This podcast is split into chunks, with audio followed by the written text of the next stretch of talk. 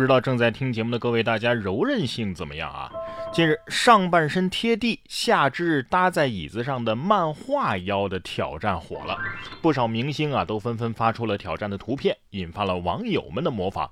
对此，医生却表示啊，这样的动作呢，属于是慢速拉伸的腰椎过伸姿势，是很容易引起肌肉的。持续拉伸而导致拉伤的，从长远来看，这个动作也会增加腰椎蜕变的风险。所以啊，能不做，咱们最好啊还是别做吧。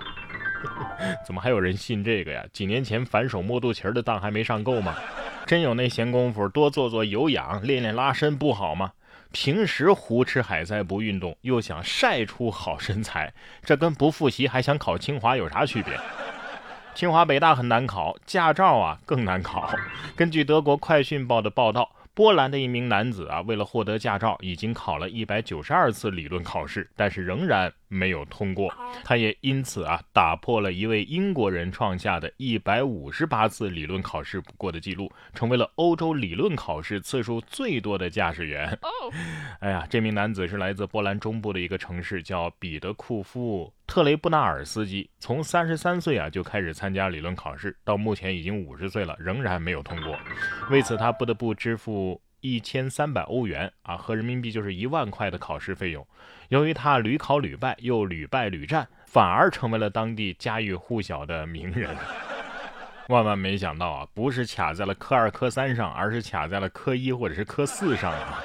现在成为世界名人了，赶紧考虑申请一个吉尼斯世界纪录吧啊！像这样的人才，那些包过班看了都连连摇头吧。我觉得应该把他呀放到这位老师的班上，说不定有希望。根据《纽约邮报》的报道，近日一位英国的大学老师因为爱打问号遭撤职，引发了关注。呃，这位博士啊是拉夫堡大学的物理学系的老师，同时兼任一个宿舍管理员，长达十八年的时间。而在去年的三月份，他因为给学生或者是工作人员的短信当中的问号过多，被开除了宿舍管理员的身份。短信的内容啊，比如说他会这样写：“你必须留下来吃晚饭吗？”问号问号问号问号，你为什么不听话？问号问号问号问号等等等等。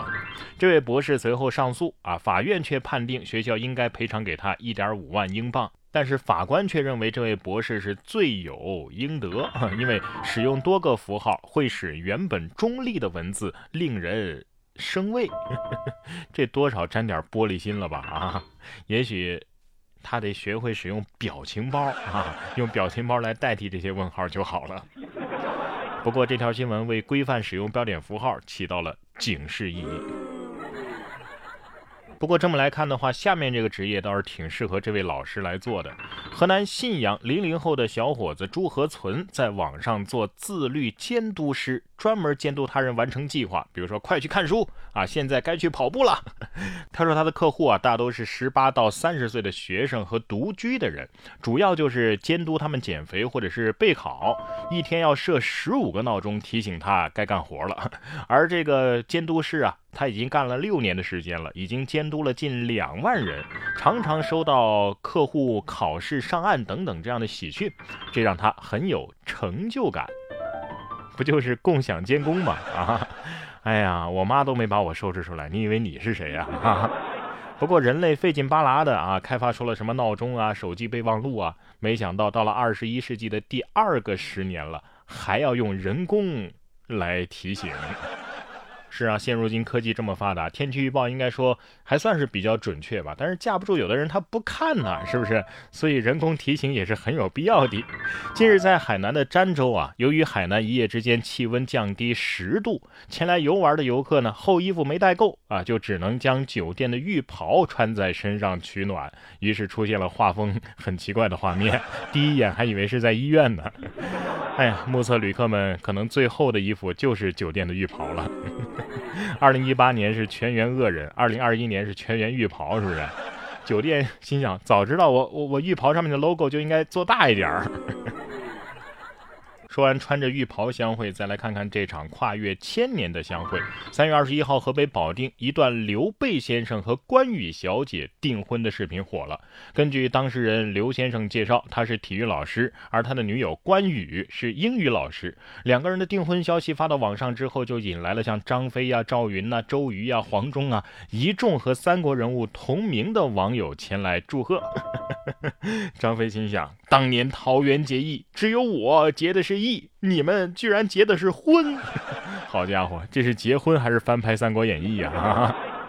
咱就不说这名字啊，单说这职业，英语老师和体育老师的结合，嗯，就已经很有话题了。毕竟是传说当中衣服最多的女老师，终于嫁给了传说当中校园里最帅的男老师。三国的名字流传了千年，而有些风俗习惯的年头啊也不少了。湖南浏阳枫林村啊就有用土泡水喝的习惯，这个习惯已经流传了两百多年的历史了。哎，有拍客来到这个村落啊，随处都可以看到村民们居然用土泡水喝，甚至还有土出售的。村民称啊，这土泡茶呢能够治百病，而且有研究表明啊，这里的土壤的确富含硒元素。但是医学专家表示啊，吃土还是有风险的，能治病那可能是心理作用吧。这是真一方水土养一方人呐啊！其实不吃土，喝那一杯水下去也应该能够起到疗效吧。呃，这就是本人一直推荐给身边女生的养生秘籍：多喝热水。不是，但是吃土也要花钱，那是不是以后再也不能说我穷到吃土了？这边呢是把建材当石材，但是也有把石材当建材的。壕壳屋啊，就是岭南的一个建筑特色之一。广州的小洲村就曾经多达百余间这种壕壳屋。位于西园三巷九号的壕壳屋呢，也是迄今为止保存最完整的一栋。据考证啊，这个壕壳建筑的这个筑墙做法呀，最早可以追溯到南北朝。村民介绍说，这种好可屋啊，不仅防盗、防虫、防蛀，而且冬暖夏凉，很适合岭南的气候。所以这是一栋真豪宅呀！啊，有人一起的吗？我负责吃生蚝，你负责盖房子，怎么样？哎，这屋顶要是漏雨的话，是不是能直接当蚝油啊？